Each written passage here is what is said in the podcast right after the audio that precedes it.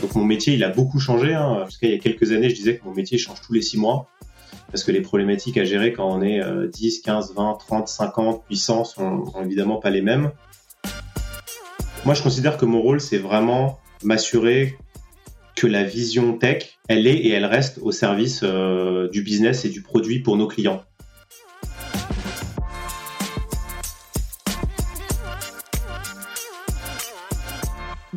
Euh, bienvenue sur un nouvel épisode de podcast de TechRox. J'ai le plaisir euh, d'accueillir euh, Naji Le Taïfa. Moi, je suis Gwenaëlle Gourevitch, je suis cofondatrice et CTO de 2.21, qui est un studio de jeux vidéo qui se charge de rebooter la licence Little Big Adventure. Donc bonjour Naji. Salut Gwenaëlle. Est-ce que tu veux te présenter et présenter ton poste actuel Bonjour, je m'appelle Neji Taifa. Ça fait 15 ans que je travaille dans le développement logiciel. Aujourd'hui, je suis VP Engineering chez Miracle. Ça fait 10 ans que je travaille chez euh, Miracle. Et aujourd'hui, je dirige les équipes techniques, à peu près 200 personnes euh, aujourd'hui euh, au sein d'une équipe qui s'appelle Miracle Labs, qui compte 260 personnes. 200 personnes sur la partie tech, pure ingénierie, une soixantaine de personnes sur les sujets produits et data. Ok, et du coup, tu travailles dans quelle région? Je travaille à Paris, je suis basé à Paris. On est, euh, on est beaucoup à être à Paris euh, chez, chez Miracle. On a des bureaux principalement, à, on a deux bureaux en fait, on a Paris et Bordeaux.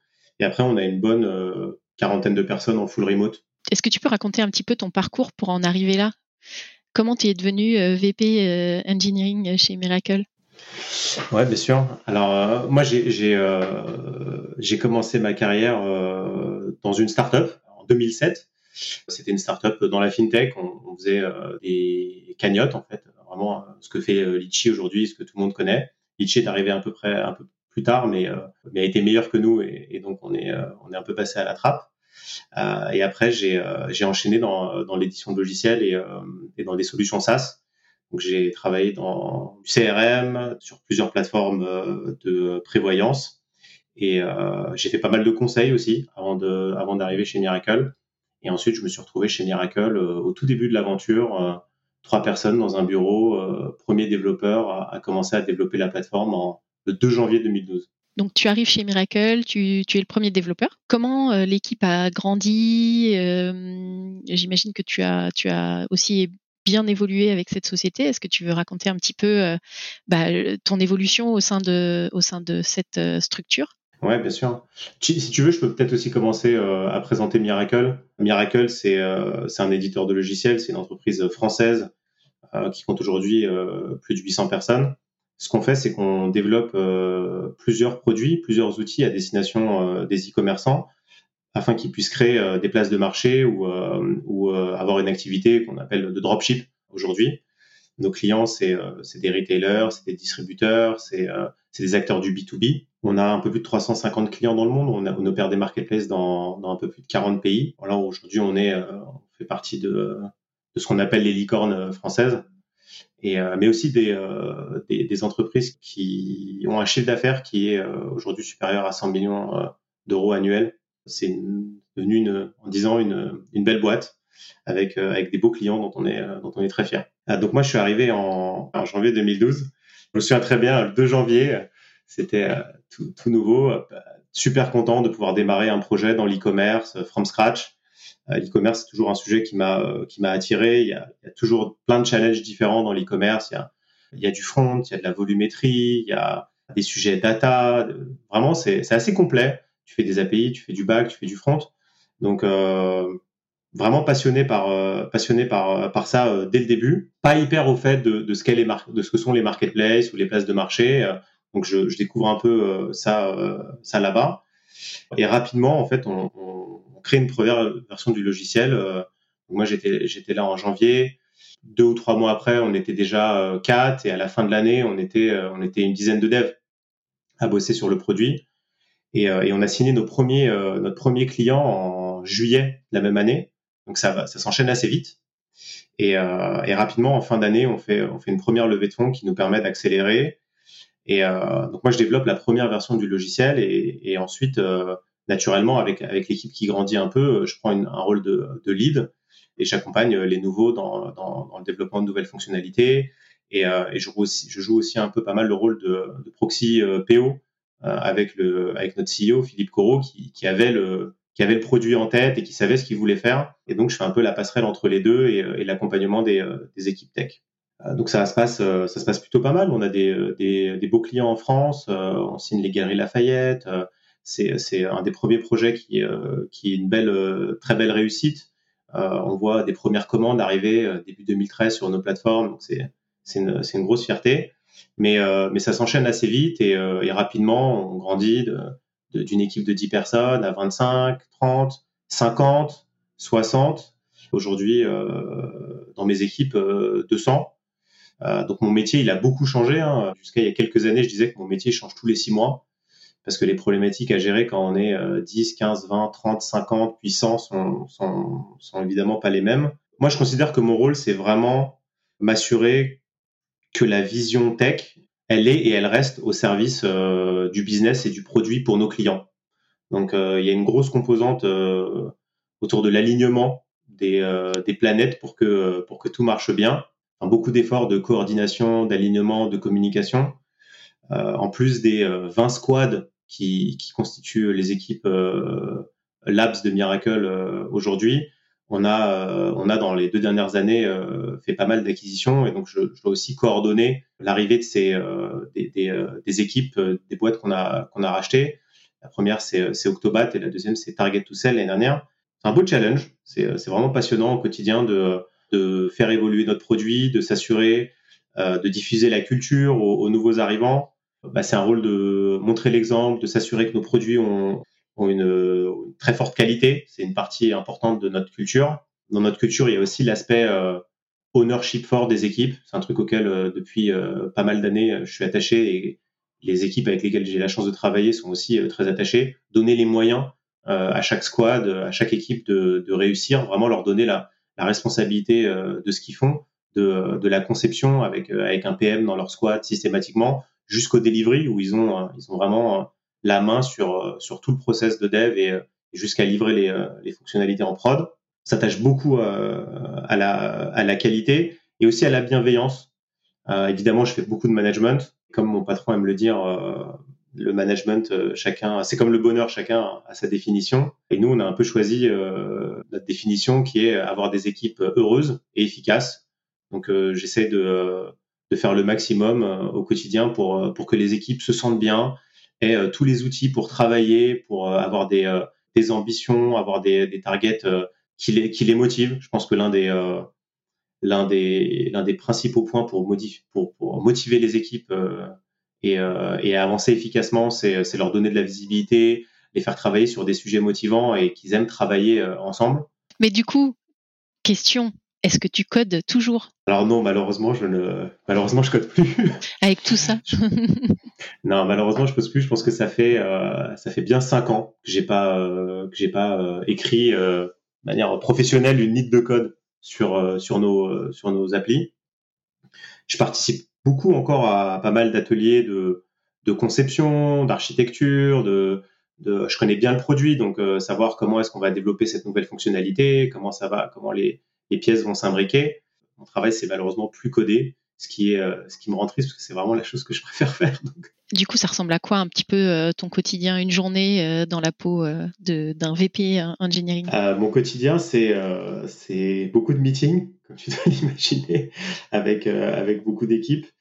C'est vraiment s'assurer que les équipes, elles, elles ont tout ce qu'il faut pour avancer en termes de backlog, de, de définition des besoins, de c'est coordonner et aligner euh, les gens pour être sûr qu'ils peuvent, peuvent avancer. C'est souvent une, euh, un enchaînement de meetings, euh, une journée classique avec des conceptions, des, des meetings avec le produit, des meetings avec les clients. On aime beaucoup discuter avec nos clients pour, pour aller sourcer le besoin. Euh, je participe aussi pas mal aux avant-ventes pour, pour accompagner les, nos pre-sales. Et, et après, au-delà de, de, des meetings tous les jours, le, le travail de fond, c'est améliorer euh, nos process, euh, essayer d'avoir une organisation la plus efficace, donc euh, faire des rétros, améliorer nos process de, de gestion d'incidents, de déploiement, de essayer d'optimiser nos coûts, à la fois d'hébergement, mais de, de enfin, sur, sur, tous les outils qu'on utilise. C'est assez vaste, c'est assez riche et, euh, et c'est ce qui fait que c'est aussi très intéressant. Du coup, tu t'ennuies pas Non, non, il y a ah, ça c'est ça c'est sûr. On peut euh, on peut tout faire sauf s'ennuyer euh, chez Miracle. Est-ce que tu as des outils qui te sauvent la vie au quotidien? Bah, Moi, je passe beaucoup de temps dans Gmail. J'aimerais bien que ce soit un meilleur outil, mais l'outil, je dirais, je dirais ces dernières années depuis depuis le début de la pandémie, et c'est là où avant on n'avait pas on n'avait pas beaucoup de gens en remote. Ça c'est grandement euh, amplifié euh, durant cette période, je pense un peu comme, euh, comme tout le monde. Un outil qu'on a mis en place assez rapidement au début du confinement, c'est Miro. c'est à la base, c'est vraiment un tableau blanc, tableau blanc whiteboard numérique. Et, et aujourd'hui, c'est un outil qu'on utilise tous les jours pour vraiment tout faire. Donc, si je dois designer une archi, une infra, une organisation, modéliser la façon dont nos équipes travaillent, un process, on fait ça tous ensemble sur Miro. C'est super collaboratif, c'est vraiment bien fait.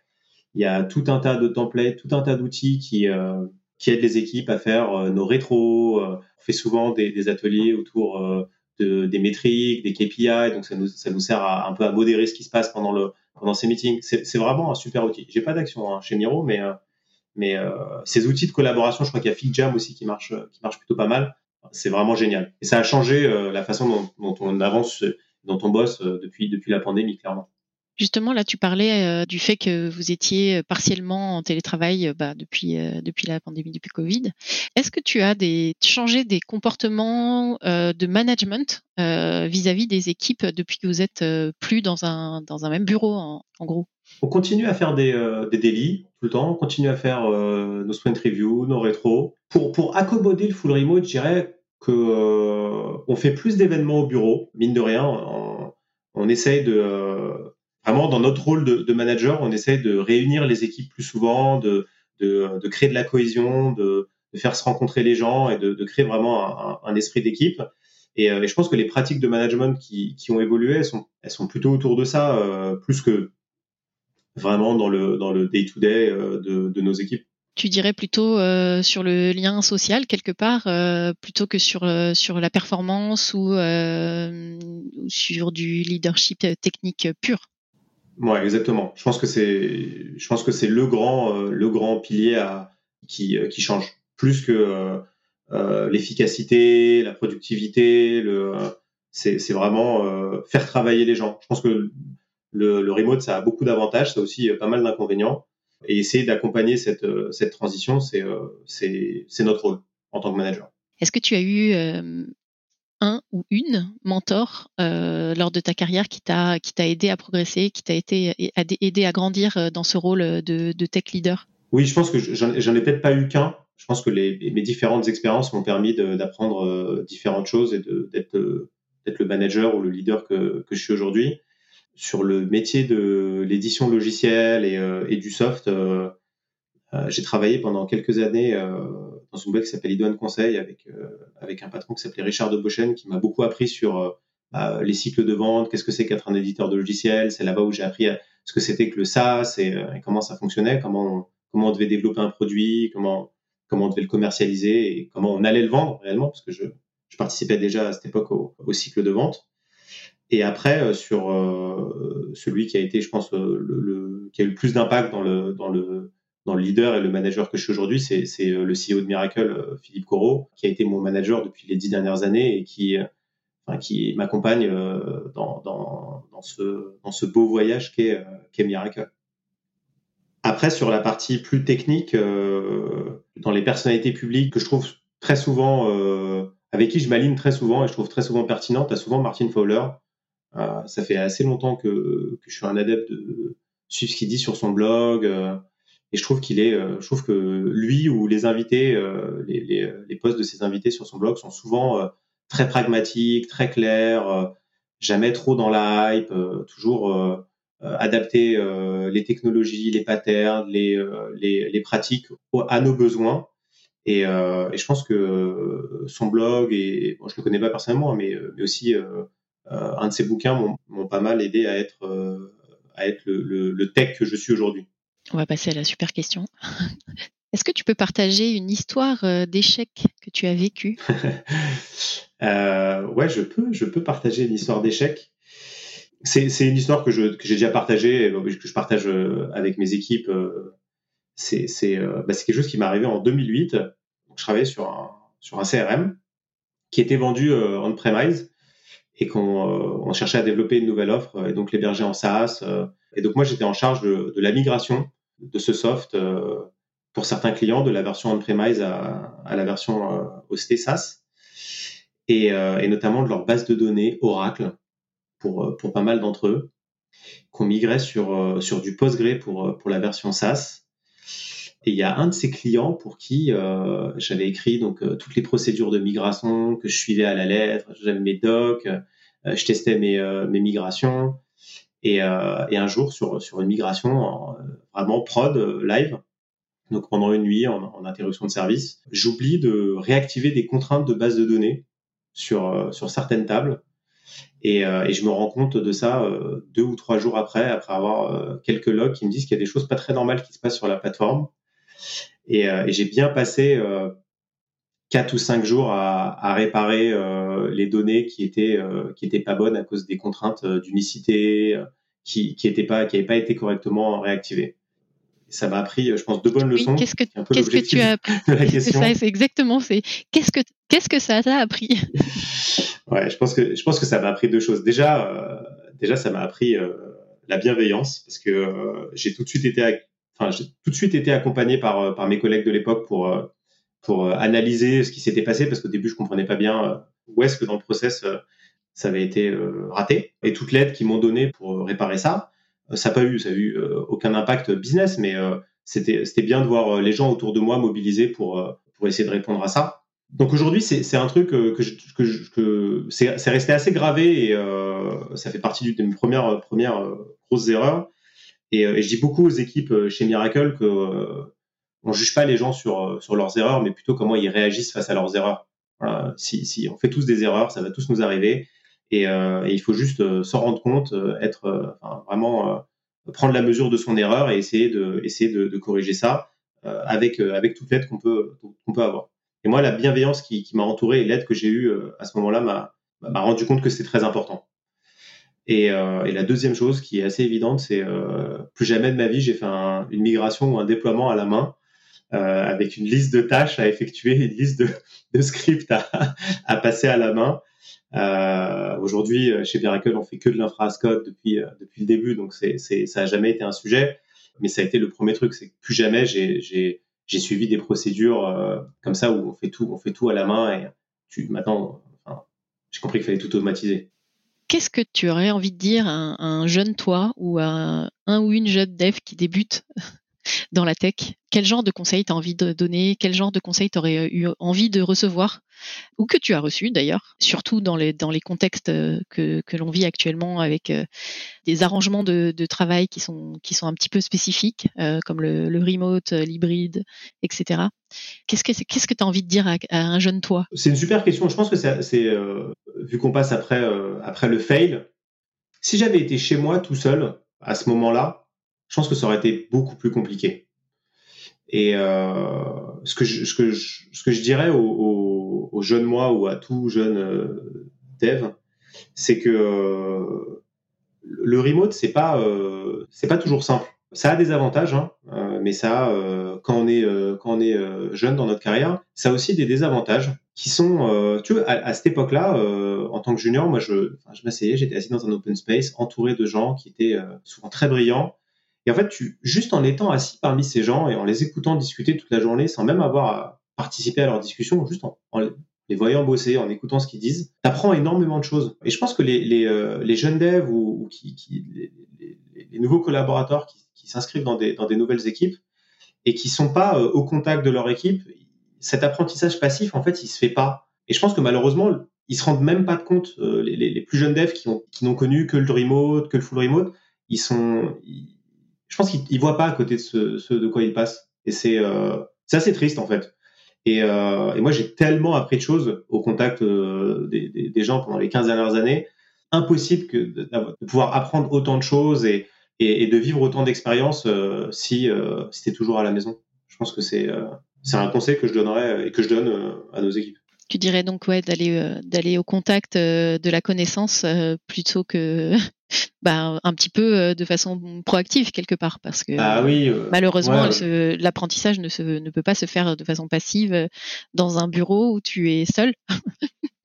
tu apprends peut-être, hein, certainement, mais peut-être beaucoup moins rapidement et, et, de façon beaucoup moins riche. Ouais, ouais je pense pas que tu apprennes rien. Je pense que tu vois, tu peux passer ton temps sur Zoom avec ton équipe, mais c'est pas la même chose. Être immergé de manière permanente, euh, mais même même pas pour un junior. Hein, tu veux, moi, euh, entre 2017 et, euh, et 2019, j'ai passé deux ans assis euh, juste à côté de, nos équipes infra, SRE, qui s'occupent de, de toute l'automatisation, le déploiement, la gestion de nos infras sur AWS, sur CGCP, sur Azure. Et euh, donc c'est mes équipes. Hein. Moi, je, je, je, dirige leur roadmap et, et, et, je les aide à avancer. Mais c'est eux les experts. C'est euh, enfin c'est pas moi qui vais leur apprendre euh, ce qu'ils doivent faire sur Cube, euh, sur Ansible, sur Terraform et être à leur contact. Enfin, j'ai appris énormément de choses, énormément de choses, sans participer tous les jours, mais juste pouvoir entendre leurs discussions au quotidien, ça a été, c'était formidable. Du coup, j'ai une dernière question euh, pour, euh, pour euh, finir un peu ce, podcast. Hein. On, change un, petit peu d'orientation et on, revient sur des questions un peu plus personnelles. Je voulais savoir quel était ton livre de fiction préféré et ton livre de non-fiction préféré, si tu en as. c'est une bonne question encore.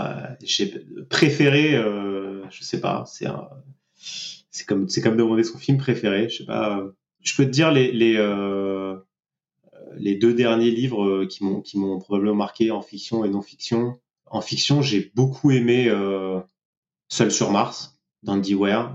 C'est euh, vraiment euh, de, enfin, des 25 premières minutes de lecture jusqu'à la fin, je l'ai dévoré. J'ai vraiment adoré. Après, il, enfin, il y en a un film maintenant avec Matt Damon qui est super aussi d'ailleurs. C'est probablement le dernier super bouquin de fiction que j'ai lu et non-fiction, euh, Sapiens. Euh, Sapiens, euh, c'est un livre de Yuval Noah Harari, je crois, si je dis plus de bêtises, et on me l'a beaucoup recommandé. C'était un, un best-seller. je, je l'ai lu, j'ai commencé à lire pendant pendant des vacances et, et assez rapidement en fait, pareil, ça m'a assez, ça m'a captivé l'évolution de l'Homo sapiens. Très rapidement dans le livre, on t'explique le, le gossip, euh, euh, c'est important dans la société, c'est ce qui a permis à l'homme de se développer. En fait, c'est enfin euh, des concepts, c'est des questions que je m'étais jamais posées et, je pense qu'il a le livre sait te captiver dès le début. Toute cette explication sur sur le, le, le fait que qu'on est ce qu'on est parce que parce qu'on est capable de croire dans des choses qui n'existent pas, des dieux, de l'argent, de la monnaie, des des, des nations, des droits. Euh, c'est je, recommande absolument. C'est vraiment un super bouquin. Du coup, bah, là, c'est la, c'est la fin du podcast. Euh, je te remercie d'avoir répondu à ces quelques questions. J'espère euh, très sincèrement que euh, ça va inspirer des gens voilà, sur, sur les différents parcours des, des, tech leaders. En tout cas, moi, j'ai eu beaucoup de plaisir à échanger avec toi. Bah, merci beaucoup, Gwenaëlle.